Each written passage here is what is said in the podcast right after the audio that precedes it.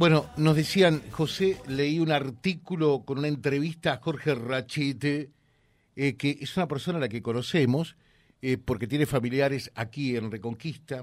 Hoy es el director del IOMA, más o menos como decir el, el PAMI en la provincia de Santa Fe. Eh, es integrante del Instituto Patria y lo que al oyente le llamaba la atención, dijo, podemos ganar en octubre por el oficialismo si echamos a la corte y encarcelamos a los especuladores.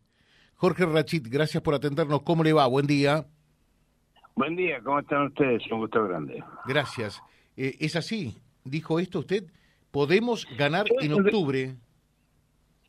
Sí, en realidad lo que publica Infobae eh, es obviamente parte de lo que yo vengo planteando como necesidad de, del peronismo y del movimiento nacional y de Unión por la Patria de ser disruptivos. Pero el objetivo de Infobae es obviamente atacar a Kisilov, que ha hecho una magnífica elección, y tratar de meter, digamos, a un a un funcionario menor como soy yo, porque yo no soy director del idioma, soy director del Instituto de Educación Superior del idioma. Por lo tanto, no, prácticamente además soy ad honores, me dedico a la, a la, al sistema académico, a formar, a formar gente, a, a, dar títulos de, educación y de, la universidad, formo parte de la Universidad de las Madres, de la Universidad de la NUL, de la Universidad de Rosario. Así que imagínense que yo estoy parado en una actividad de pensamiento, de acción política, por supuesto, de militancia, y sí creo que la Corte es uno de los elementos más importantes que ha desvirtuado y debilitado la democracia en la Argentina. Y también pienso que lo estamos viviendo estos días, estos dos días posteriores a las elecciones, como las cadenas de de, precios que se forman en siete cadenas alimenticias están sometiendo al pueblo argentino. Bueno, esa especulación en cualquier país del mundo que tiene como nosotros leyes antimonopólicas o leyes de, defensa de la democracia, se aplican y se llevan a la justicia. Pero acá como la justicia es justamente parte de eso, obviamente no funciona. Mm. Ahora, Rachi, también es cierto, por ejemplo, miremos Estados Unidos o cualquier país eh, del mundo desarrollado, eh, el dólar no se devalúa eh, un 22% de un día para el otro, ¿no?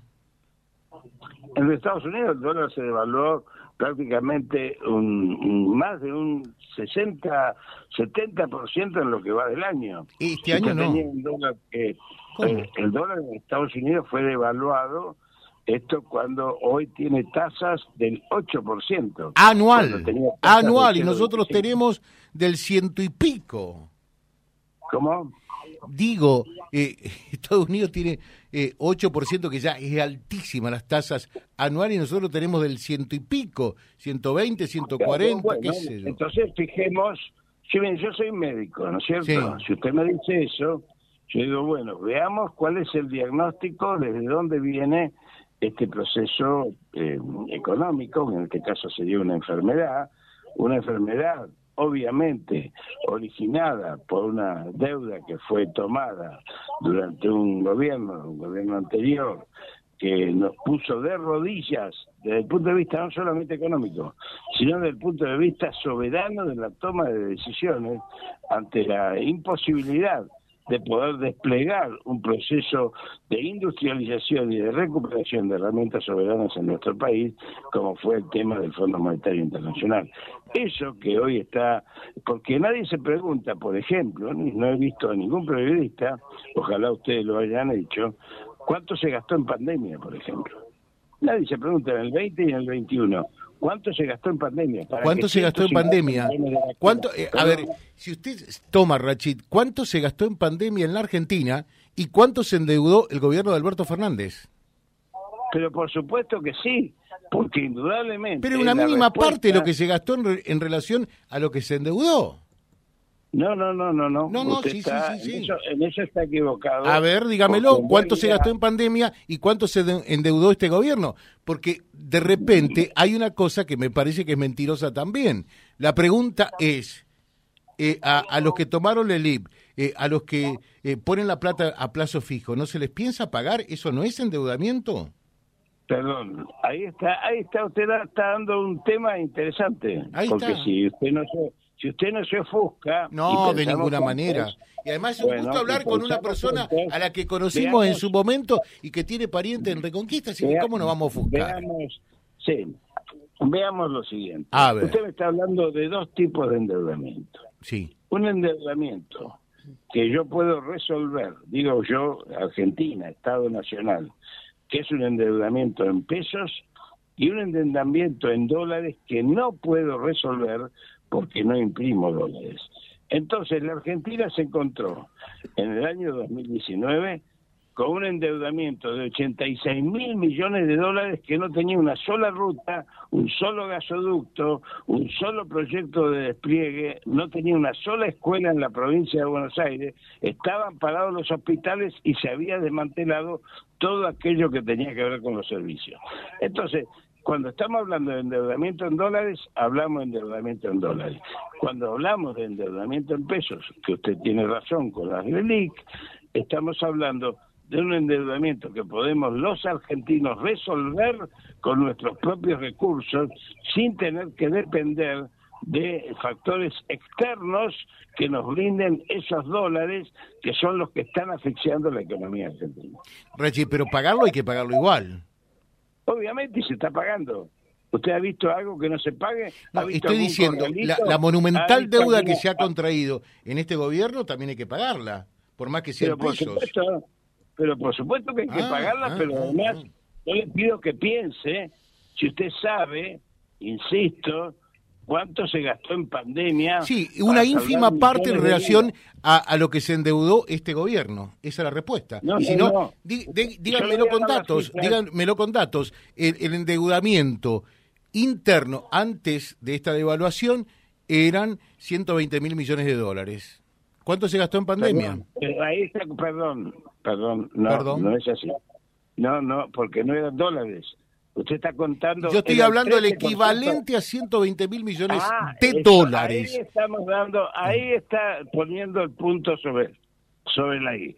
El 13% de ese endeudamiento, y está hablando con una persona que sabe, Sí. el 13% de ese endeudamiento era en dólares en el 2015. ¿Sí? Ahora, cuando se fue Macri, indudablemente, ese endeudamiento era prácticamente todo el, prácticamente en todo el presupuesto nacional del año siguiente. Entonces, en dólares. Por lo tanto, cuando yo le digo, si usted sabe, y le insisto en la pregunta, ¿cuánto se gastó en pandemia en el año 20 y el 21? ¿Cuánto se gastó, Rechit? ¿Cuánto se gastó? ¿Cuánto se gastó? Se gastó exactamente el 11% del presupuesto nacional, que significa educación, salud y ciencia y tecnología juntos en los años 20 y 21. ¿Cuánta, es cuánta plata es? ¿Cuánta plata es? El 11%, por- el 11% del presupuesto nacional es prácticamente una fortuna que nos, nos equipararía en dólares, como a usted le gusta equipararse en dólares. No, no, no, a mí no me gusta equipararme en dólares. ¿eh? Yo no yo no estoy por la dolarización, no estoy por nada de eso. Eh, digo para comparar No, a veces las deudas, ¿no? La deuda equivalente en dólares, me está diciendo que equipara en dólares. Yo no equiparo en dólares porque sé que la deuda en pesos... Lo que pasa es que lamentablemente el peso, usted lo sabe como yo, y en eso vamos a coincidir, creo, lamentable y penosamente no vale nada, ¿no? ¿Quién le toma un ¿Por peso? qué no vale nada? si Porque nadie, nadie se lo toma. Nadie se lo toma. Va, va a un supermercado, quiero comprar un- una abertura y me dicen, no hay precio. Bueno, pero eh, escúcheme una cosa. Eh, Me tocó ir a Paraguay, no nos aceptan pesos. Me tocó pasar la frontera en Brasil y con mucho dolor no nos toman pesos, ni hablar de los uruguayos, ¿no? Dígame si en Brasil le aceptan dólares. Sí, sí, sí, sí, efectivamente. No, no se aceptan Pero dólares. perdón, yo he En cambiado dólares, ¿cómo que no? No, se aceptan en las casas de cambio, Bueno, pero no en sí, el obviamente. cotidiano. Bueno, Obviamente. pero acá se, acá se supuestamente, fíjese usted lo que ha pasado en estos dos días. Fíjese lo que ha pasado. En estos dos días, Arthur, por ejemplo, Pagani, una de las siete cadenas alimenticias, aumentó el 43% toda su línea de toda su línea de producción. Y esto usted puede hablar con cualquier almacenero de ahí de Reconquista, puede hablar para que vea, que vea la lista de precios. Y esto los que votan la libertad, cuando venga, cuando venga la libertad, en serio, porque no va a venir, pero no importa, porque la libertad no es un bien individual, pero tampoco significa que el Estado desaparezca de todos los de todos los aspectos, porque estoy de acuerdo con usted, Rachite, ¿eh? estoy de acuerdo con usted. ¿eh? Bien, porque cuando la carne venga a 10 mil pesos, todo el mundo va a pedir regulación como ahora están pidiendo regulación. Y la regulación la hace el Estado. Ahora, ¿qué instrumentos tiene el Estado cuando el Estado penaliza, el Estado lleva a juicio y la Corte Suprema, como en el caso de Internet, declara inconstitucional esas medidas porque es una Corte Suprema manejada por el Grupo Clarín. Entonces, pongamos las cosas con nombre y apellido. Yo me acostumbro a hablar claro, porque si no hablamos claro, nosotros no podemos poner en claro oscuro aquello que está indudablemente afectando al conjunto del pueblo argentino. ¿Quién, va, ¿Quién va a negar el dolor social, la falta de expectativa y la inercia que tiene el pueblo argentino desde hace ocho años, porque no hay salidas, no hay proyectos de vida que puedan concretarse frente a todo esto. Entonces, eh, muchos de nuestros compatriotas y en especial los jóvenes, como cuando nosotros éramos jóvenes, se vuelcan a hacer un cambio, mm. un cambio de sistema, porque esto los agobia y me parece bien. El problema es que eligen el sistema equivocado. lo, lo, que ocurre, y, yo hay cosas que comparto con usted, ¿no? Eh, llegar al 30% significa que hay un voto transgeneracional eh, para mi ley, o sea que, que no únicamente lo votaron los jóvenes, eh, y por otra parte, le terminó robando votos eh, por arriba o por abajo eh, al propio kirchnerismo eh, y a Juntos por el Cambio, a los dos. En realidad fue una elección, fue una elección de tercios, donde hay dos puntos de diferencias, donde el, pueblo argentino se ha dividido en tercios en esta situación, y ahora viene el partido de fondo, digamos. Así que la verdad es que yo estoy muy tranquilo, creo que no estoy tranquilo por la situación, porque creo que hay que tomar medidas muy duras, muy duras, con respecto al tema de sacudirnos eh, esta, esta, este, este, este, estas riendas que impiden la construcción de la patria. Es más, le voy a decir algo. Eh, me parece que hoy la discusión política no es peronismo antiperonismo, es si recuperamos o no recuperamos el sentimiento patriótico. Y el sentimiento patriótico no está contenido en los grupos de poder real, sino que está contenido en la posibilidad de mantener nuestras Malvinas como reclamos, nuestra Patagonia, nuestra IPF y nuestra aerolínea argentina, por poner solamente cuatro, ejemplos. Ahora, eh, algo se habrá hecho mal. Déjeme terminar. Sí. El sentimiento patriótico es transversal a muchísimos argentinos que forman parte de diferentes partidos políticos. Ahora, y digo, algo se habrá hecho mal porque que el sesenta y pico, sesenta por ciento eh, de la gente eh, busque una opción en la derecha y que algunos piensen que mi ley es la salvación, quiere decir que la centroizquierda, el kirchnerismo, el peronismo, eh, ha venido haciendo las cosas mal, ¿no? Si no, no se hubiera buscado otra alternativa.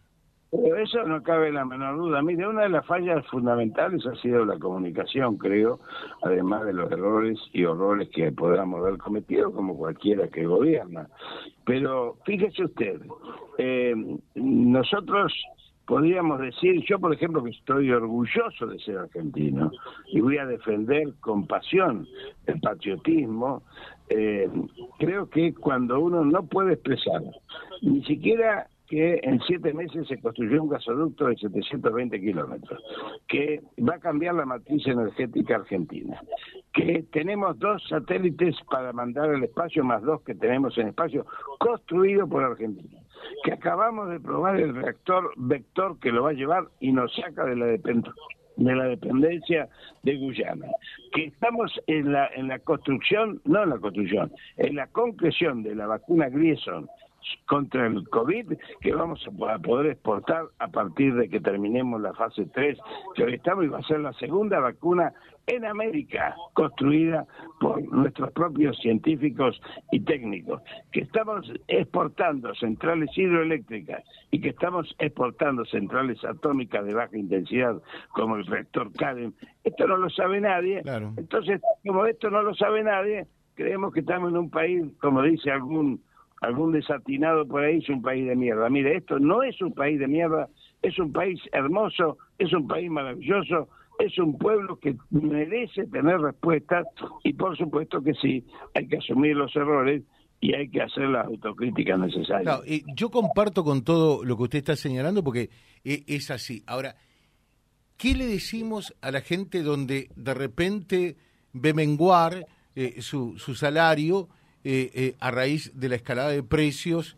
Eh, donde tiene que ver mucho también con la devaluación del dólar oficial y demás. Bueno, no busquemos la causa, pero en definitiva eh, a, la gente le alcanza eh, a partir de, del lunes y del martes mucho menos para, no para vivir, ya para comer. ¿qué, le decimos? Porque la gente no está pensando en el reactor, está pensando cómo compra el kilo de papa, el kilo de harina, ¿no? No le decimos nada, hay que ponerle plata en el bolsillo a todo el pueblo. Mm. Hay que dejarse de embromar y ponerle plata en el bolsillo a todo el pueblo. Y esto puede ser un endeudamiento interno en pesos que lo podemos manejar.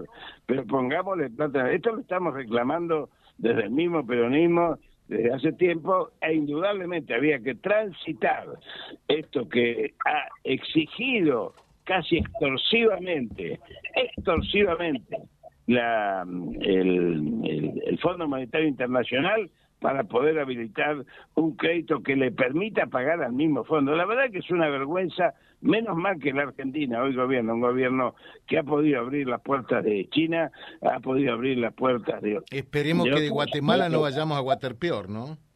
¿Por qué? ¿Por qué? ¿Porque usted tiene algún problema con los chinos? No, no tengo ninguno, pero tampoco me genera ninguna confianza. ¿Qué quiere que le diga?